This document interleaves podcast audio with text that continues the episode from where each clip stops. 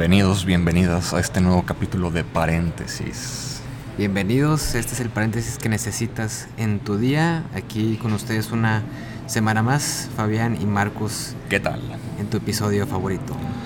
Vamos directo al grano. Vamos directo al grano porque ya tuvimos como que un pequeño ensayo, entonces vamos más concisos con la información. Perfecto. El primer tema, o el tema del que quería profundizar hoy, es el tema de la cancelación, amigo. ¿Qué diablos es la cancelación? La cancelación. Vamos a ver, ¿qué es la cancelación? Este fin de semana... ¿Y por qué te interesa la cancelación?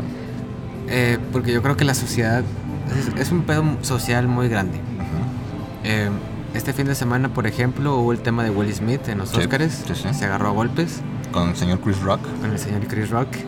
Entonces, mucha gente estuvo defendiendo a Will Smith, otros no. Y lo que me llamó la atención es que había muchas mujeres, en este caso, que les decían, yo quisiera tener un hombre que me defienda así. Entonces, yo la cuestión que, era, que tenía era, si, si tú tienes una persona, quieres tener una persona que es violenta para resolver los problemas, o sea, no dudes que también en, en ti, en las cosas personales, Lo va a resolver igual. las va a resolver igual en cierta medida, tarde o temprano. Este, otro ejemplo muy claro del tema de la cancelación es el tema de Dave Chappelle, Que también lo querían cancelar porque él tenía este comentario de un rapero que se llama The Baby, que él decía en un concierto, este, quiero que todos prendan la luz de su teléfono, menos los que son gays. güey". Ujú. Entonces lo quisieran cancelar a ese rapero, güey. Lo que no sabían es que ese rapero tiempo antes había matado a una persona en, en un Walmart. Sí.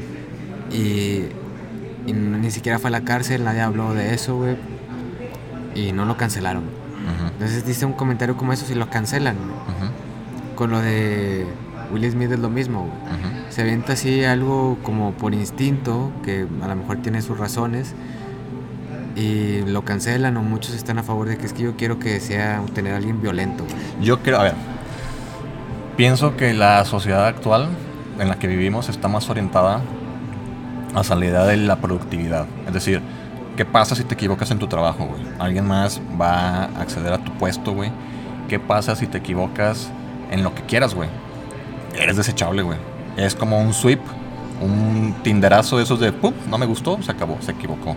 Entonces creo que cada vez propendemos hacia la maquinización, güey, de, de nuestra forma de actuar. Y en el momento en el que te equivoques, te ya, güey, hay que, hay que actualizarte con la versión 2.0, que pues corresponde que no eres tú, sino alguien, una versión mejor tuya, ¿no? Entonces, quizás, güey, esto corresponde al hecho de que tengamos que preocuparnos que nos estamos tratando como máquinas, güey, que era la pre- preocupación de Heidegger. En el momento en que empezamos a, traba- a trabajar nosotros para las máquinas y no las- la tecnología, mejor dicho, no para nosotros. Y en este caso el Internet lo único que hace es como puntualizar muy precisamente los errores que estamos nosotros cometiendo, como para decir, mira, mira qué imperfecto es, mira, mira qué imperfecta es, se equivocó. Entonces, este, no, aquí no podemos per- permitir los errores, chao. Y yo creo que al contrario, güey, ver a alguien florecer, recuperarse después de un error tremendo y garrafal y, y ver que, adquirió cierto nivel de sabiduría gracias a esa metida de pata, es lo que nos vuelve humanos en el sentido de la evolución, güey. Porque si no te permites tú ver que alguien más la riegue y cómo se redime, y tú mismo también ser ese quien se redime después de un error, pues no te estás permitiendo la evolución, güey. Entonces la cultura de la cancelación, en ese sentido, eh, apoyada por el internet, me parece que también es una vertiente que nos ayuda a, pensar que estamos nosotros depurándonos de los malos elementos cuando quizás lo que estamos haciendo es privándonos de nuestra capacidad para aprender de nuestras, nuestros errores, güey, y, y- y de evolucionar, güey. Pero fíjate, güey, yo creo que la definición de cancelación es como eh, eliminar aquello que no, que no va con un fin. Se supone así como, ajá, quitar, quitar eh, la hierba del trigo. Exacto. Se supone. güey. Sí, sí, o sea, desechar lo que no va. Muy, muy fascista, ¿no? Muy fascista. güey. Maldito sea. Sí, güey. ¿Quién, quién, ¿Quién dirige ese pensamiento? ¿Quién dice qué es lo que es correcto y lo Arriba incorrecto? Hitler. ajá. Por ejemplo, un, un, un- algo que me fijé muy cabrón. Digo, no le dediqué todas las horas del mundo, pero sí, sí un ratito. Ah, cuando me pasaste el video de Will Smith, me, me puse a ver plataformas en español o gente que había subido ese video latino tipo y toda la gente en español defendió a Will Smith por defender a su esposa y la gente en inglés en otras plataformas en inglés defendía a Chris Rock porque no, no aguantaba vara eh, por el chiste y mucho menos su esposa. Entonces, también depende del contexto del cual se analiza bien cabrón el supuesto error, güey. Porque en Latinoamérica fue de que, a huevo, a la familia, y hay que respetar a la familia. Y en Estados Unidos es como que la, la cultura es de, vaya, ya eres parte de la farándula, acepta la farándula, ¿no? Y, y eso es algo muy chido, güey, eh, que es como parte de la cancelación, que es de las, de las minorías. Ajá. Si te fijas, Will Smith es un famoso, y los famosos son una minoría en el mundo, güey. Y es, este, con esto de la cancelación, totalmente absurdo que esas minorías puedan agredir a otras personas sin no tener, este, un, ¿cómo se dice? Una conciencia de clase, güey. Una Sí, sí. conciencia del lugar que, que están eh, ocupando. Exacto, o sea, que no, no tengan como, que no se les vea como un delito, pues. Si hubiera sido cualquier persona Ah, ok, que se hubiera peleado con, que le hubiera soltado un golpe a alguien, Ah, ok, ok, ok. o sea, lo hubieran denunciado, güey. Pero Will Smith, o sea, va y lo golpea y muchos lo defienden. Fí- Fíjate, güey, que a lo mejor lo que, de lo que estás hablando es también cómo se evidencia la facultad que tiene el poder para ejercerse desde de las plataformas altas. Es decir, que la ley, a pesar de que esté escrita, como decía Kafka, hay una ley escrita, bueno, como decía Walter Benjamin sobre, como sobre el escrito que hizo sobre Kafka, hay una ley escrita que aparentemente impera para el cuerpo social en general, pero la que verdaderamente impera es la ley no escrita, güey. Entonces, quizás aquí lo que tú dices es que se está evidenciando cómo sí tenía razón Walter Benjamin en su lectura de Kafka, de que independientemente de lo que diga una ley escrita, siempre se va a manifestar fácticamente el poder, la relevancia que tiene la ley no escrita. Will Smith, digamos que ocupa un poder, un lugar de poder, Sí, sí. y el, el que le permite ejecutar sus acciones impunemente, güey. Sí, Y güey. eso, ¿cómo lo puedes extrapolar, digamos, a, los, a la mayor parte de los políticos, güey? A la mayor parte de los empresarios. Y digo la mayor parte porque si fuera la menor parte, ¿tú crees que el mundo estaría como está, güey? Pues es que, o sea, fíjate que en ese sentido lo que es las minorías del poder son quienes utilizan su poder para quedar bien. güey. O sea, te digo, el, el tema de la cancelación muchas veces quiere cancelar lo que no va, güey. ¿Por Según quién, güey. Se- según minorías, mayormente las minorías, güey. Porque, no sé, te puedo poner el ejemplo de las feministas, güey. Que decía, no, es que este, un hombre no puede hablar de, las, de los feminicidios o lo que sea, güey. Entonces es como, bueno, entonces también, porque yo no tengo cáncer, no puedo hablar del cáncer, güey. O sea, es como que esas minorías que se sienten tal vez como con algún problema o indefensas, utilizan ese mismo propósito, pero para beneficiarse a sí mismo. ¿Y no crees que, por ejemplo, plataformas tipo Facebook, güey, o plataformas grandes también puedan apropiarse del discurso feminista y discursos tipo Black Lives Matter para generar polémica y para generar este, concurrencia, para generar movimiento dentro de esas mismas plataformas?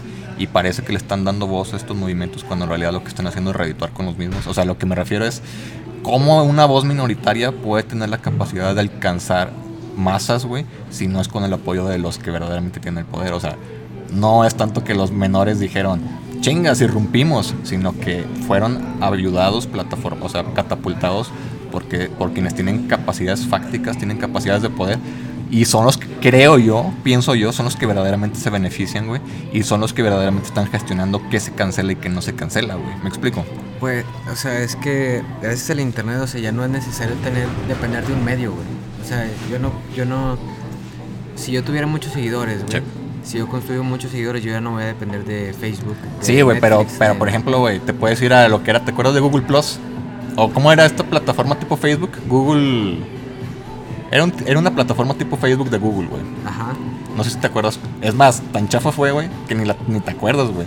Sí, sí. Entonces tú dices, no dependes de esos medios, güey. Pero ¿qué pasa si tú te vas a una plataforma alternativa donde no hay nadie, donde está totalmente desértico? ¿Verdaderamente no depende de esos medios, güey? ¿O, sea, picarías digo- piedra donde están todos, güey? ¿Me explico? O sea, te digo, güey, o sea, Bajo los lineamientos de aquellos o de aquel que controla precisamente esa plataforma donde están todos. es que es lo, es lo que yo pienso, güey. Por sea, ejemplo, perdón, güey, pero, pero está esta idea de Yanis Varoufakis, no me acuerdo cómo se llama. Yanis Varoufakis, si no me equivoco, es un economista griego. No me acuerdo muy bien el nombre porque la verdad es que lo, lo conocí recientemente. Pero el vato habla de, del tecnofeudalismo, güey. ¿Te suena? No, güey. O sea, Mark Zuckerberg es el señor feudal de Facebook. Y él, él controla Facebook. Y él controla qué puedes decir y qué no puedes decir, güey. Entonces, ¿hasta qué punto le conviene que los discursos que ya hemos mencionado... Es- eh, eso está muy, muy interesante, güey. sí, güey, porque él es el que gestiona lo que se cancela y lo que no dentro de Facebook. Porque dices, ok, cualquiera puede opinar libremente en cualquier plataforma, güey. Pero- entre comillas. Entre comillas, pero luego llegan estas personas que, por ejemplo, con Donald Trump en Twitter, que le borraron su cuenta, lo cancelaron en Twitter. Ajá, güey. O sea, es lo mismo de que tú vendes que tu plataforma es libre, que cualquiera puede utilizarla para No. cualquier cosa, No. y de repente te encuentras a, a este güey de...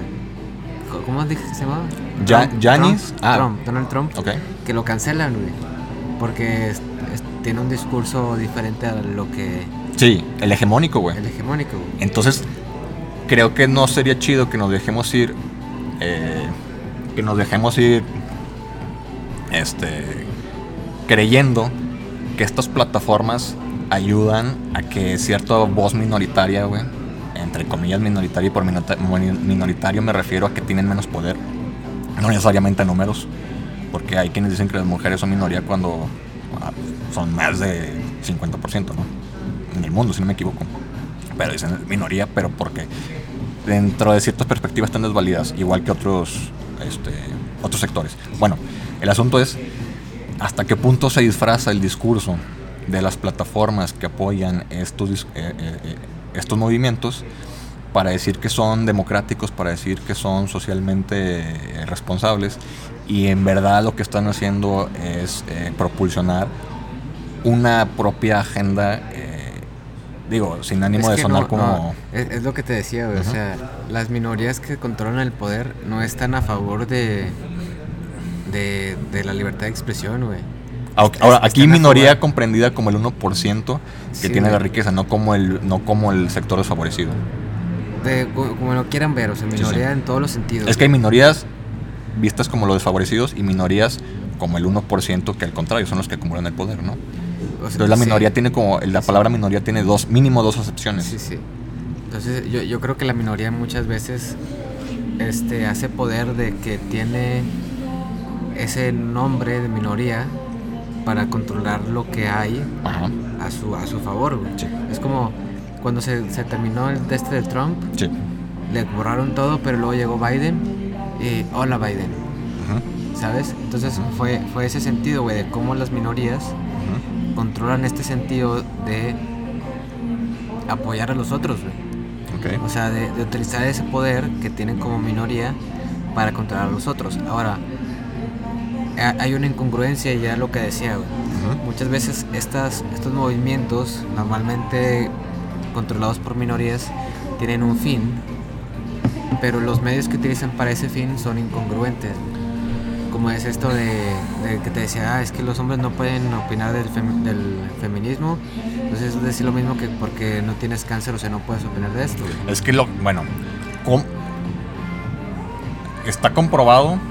Hay un cofundador de, de Wikipedia. Quiero acordarme ahorita del nombre. Pero este cofundador de Wikipedia tiene un documental muy interesante en el que habla cómo funcionan, por ejemplo, las plataformas, las redes sociales. Eh, Sam Baknin se llama. Sam Baknin. Y el vato dice que estas redes en general, sobre todo por ejemplo Facebook, funcionan a través de mecanismos narcisistas, güey. Y lo que hacen es cada vez radicalizar más el tipo de información que presentan para crear eh, napoleónicamente un divide y vencerás, güey.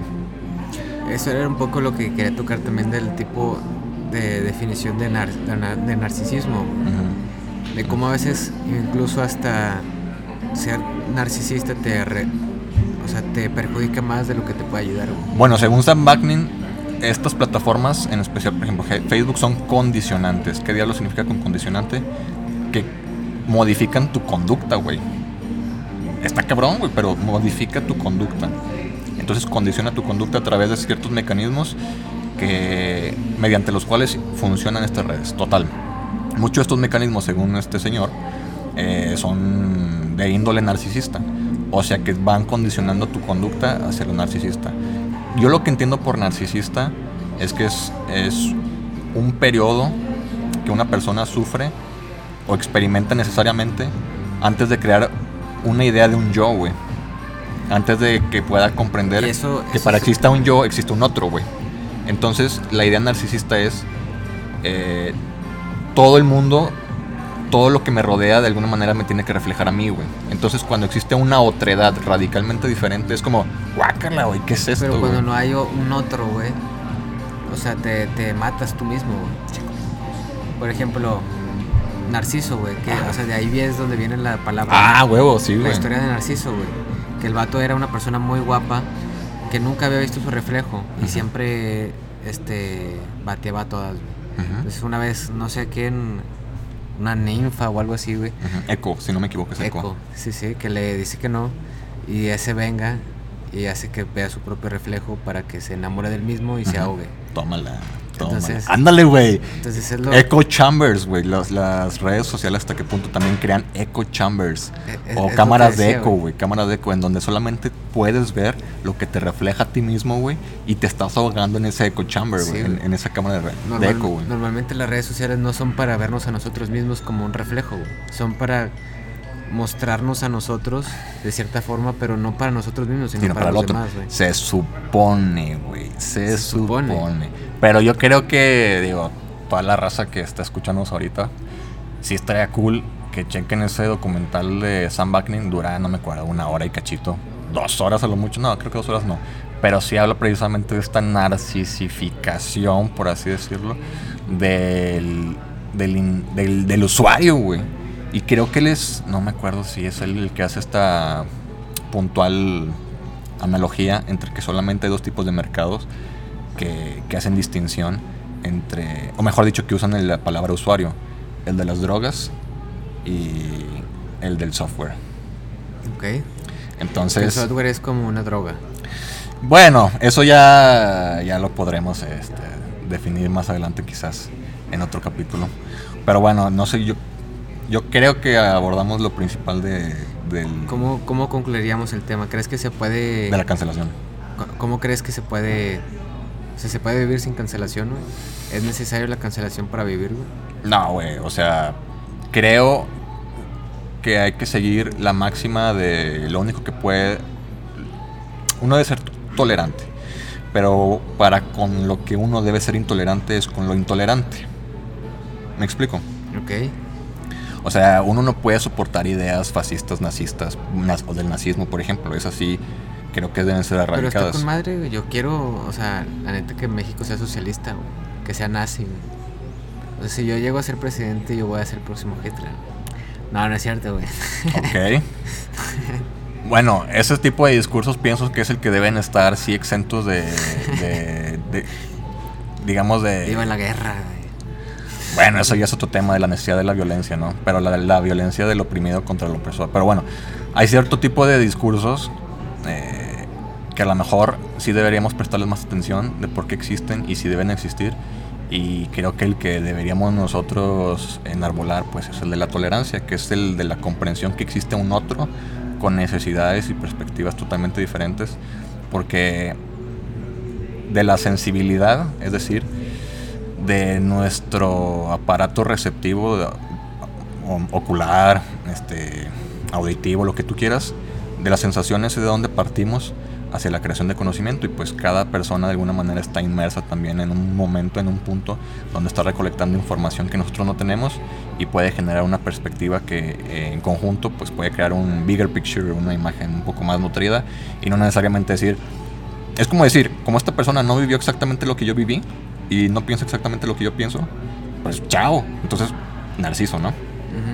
Pero bueno, ¿qué te parece si cerramos? Con las, Con las preguntas. Ok, una. Voy a, voy a hacer otra pregunta. Ok. Número 28. Que dice... Dile a tu compañero qué es lo que más te ha gustado de él o ella. Ay, qué lindo. Sé, sé muy honesto y dile cosas que no dirías a alguien a quien acabas de conocer. Pues mira, a mí me interesa, a lo que me, me parece chingón tuyo es que estás abierto precisamente al diálogo, a contravenir cualquiera de mis ideas en caso de que no estés en, en- en acuerdo. Y pues te interesa indagar más a profundidad que, la mayor parte de la gente que solo se conforma con la superficie del tema, te gusta rascarle y eso está chingón. Sí, güey. Yo creo que de ti, o sea, sería como muy chido, güey. El, eh, o sea, el que siempre tienes como un punto de vista diferente, güey. Yo creo que ese sentido, güey, sería lo que más me llama la atención de ti, güey. Excelente. La otredad. Aquí, La está, otredad. aquí estamos precisamente haciendo un ejercicio de reconocimiento de Exacto. la otredad. y de los atributos de la otredad y, y reconociendo lo que tenemos de diferente. Que se concatena con los capítulos anteriores de que precisamente buscamos el tipo de amistad platónica Exacto. que nos ayuda a... Vayan, a- escúchenlo también. Sí, a huevo. Capítulo. ¿Fue la- el pasado o el primero? Eh, El pasado, ¿no? No, el anterior, ¿no? Bueno, escuchen los dos. Sí, escuchen, están chidos. Y pues nada, este, Siguiente suficiente. pregunta, yo voy a elegir la 4, güey. Ok, Dice, para ti, ¿cómo sería un día perfecto, ok. Mm. Es una pregunta difícil. ¿Cómo sería un día perfecto, güey? ¿Te acuerdas de A. Arnold? De Arnold. ¿Viste sí. esa caricatura, güey? Sí. Había una lista mítica, güey, de El Sábado Perfecto, güey. Ok. Que tenía, no me acuerdo si como 10 o 15 o 20 puntos, pero se supone que si los hacías todos, nadie los podía hacer porque está cañón, güey. Pero si los hacías todos es como que, wow, tuviste el Sábado Perfecto, güey. como qué cosas venían. Deslizarse sobre, deslizarse de, de una pendiente, desde una calle bien, así bien pronunciada, eh, en patinete, si no me equivoco, comerse como un, un cono con, como con 10 sabores, ir a cierto parque de diversiones, o sea, cosas así que están Cañonas, chidas, güey, ajá, pero que si las hacías todas de que te, te volaste la barda, güey. Em, pues yo no sé, güey. O sea, yo creo que como tal no, no tendría como un día perfecto, güey. Nada más. O sea, sien- siento que vivo mucho en como en la rutina, güey. ¿No te acuerdas de un día chingón, güey, que tuviste así de que, ah, estuvo poca madre? No, güey, es que te digo, o sea, yo vivo mucho en la rutina, güey. Me gusta la rutina, güey. ¿Ok? Yo creo que eso sería para mí un día perfecto, güey. Una rutina bien llevada a cabo. Sí, güey. Ok, chido, güey. Soy, soy una persona de rutina, güey. Está chido, güey. Y, es- y eso es lo que más me gusta. yo creo que para mí un día perfecto es tener rutinas, güey. Ok, con madre. Sí, güey. ¿Tú, güey? Híjole, yo me acuerdo. Yo me acuerdo de una noche perfecta. No sé, y después, no sé si pueda hacer después un salto Uy. hacia el día perfecto. Nada, güey. capítulo, espérenlo. Fue cuando, no, yo estaba chiquillo, güey. Estaba con mi hermano y con mi primo jugando un RPG, güey, que estaba pasado de lanza, se llamaba Fantasy Star Online. Y estuvo poca madre porque era para el GameCube y tenía la capacidad de que podíamos jugar los tres al mismo tiempo una aventura, tipo, digamos, como el Zelda Ocarina of Time, güey. Sí. Pero imagínate tres links y, y la diferencia es que tú creaste al personaje, güey, Sí. y sus atributos y lo que tú mí- quieras. A mí me encanta el GameCube, güey. Eh, Güey, es, la, me- es el mejor, la mejor consola, güey. sí. Entonces nos pasamos toda una noche y creo que el día siguiente jugando Fantasy Star Online, güey. Cabrón, güey. Sí, hasta que llegamos en un, a un mundo, güey, con un jefe que ya... Eran las 4 de la mañana y no le pudimos ganar. Bueno, esa sería como que la, la noche perfecta Sí. que, que yo me acuerdo. Y ahorita, güey, así como mi día perfecto, mi día perfecto creo que tendría que ver con un juego similar. Eh, igual, compartirlo con, con gente que, que le guste también ese rollo RPG, güey. Sí. Y quién sabe, güey. No sé si necesariamente unos drinks, pero sí un cafecillo quizás. Sí. Un, un vino, güey. Un, fucking vino ¿Te rojo. gusta qué tipo de vino rojo te gusta? Sí, güey, secote así, Sí. secote, güey. O el que sea, pero un vino. Y una buena charla. O sea, amanecerla, güey, con una buena charla y después de haber jugado, o, o se puede invertir el orden. Sí. Cool, güey. Y si fuimos en la, o sea, si después en la tardecita tomamos un café previo, cool, pero yo creo que ahorita me contento con algo así, güey. Chido, güey. Sí, güey. Y sí, muy bien, güey. Pues Creo bueno. que el podcast llegó a su fin, amigos. Espero y este tema les haya eh, gustado demasiado. Gracias por estar aquí, muchas gracias. Nos vemos Eh, en el siguiente episodio. Espérenlo porque eh, Marcos les tiene una sorpresa. ¡Ah, cabrón! bueno, aquí ya me dijeron que les tengo una sorpresa, entonces Ok. quizás así sea. Pero nunca dijimos cuándo. o si es el siguiente, no sé. Es que, ¿cuál es el siguiente verdaderamente, no? Sí. Estrictamente el de la semana que viene, no lo sé. Pero pues bueno, ya que. Espérenlo, güey. Pues, gracias. Muchas gracias por escuchar este paréntesis que necesitabas en tu día. Nos vemos en la próxima. Chao. Chao.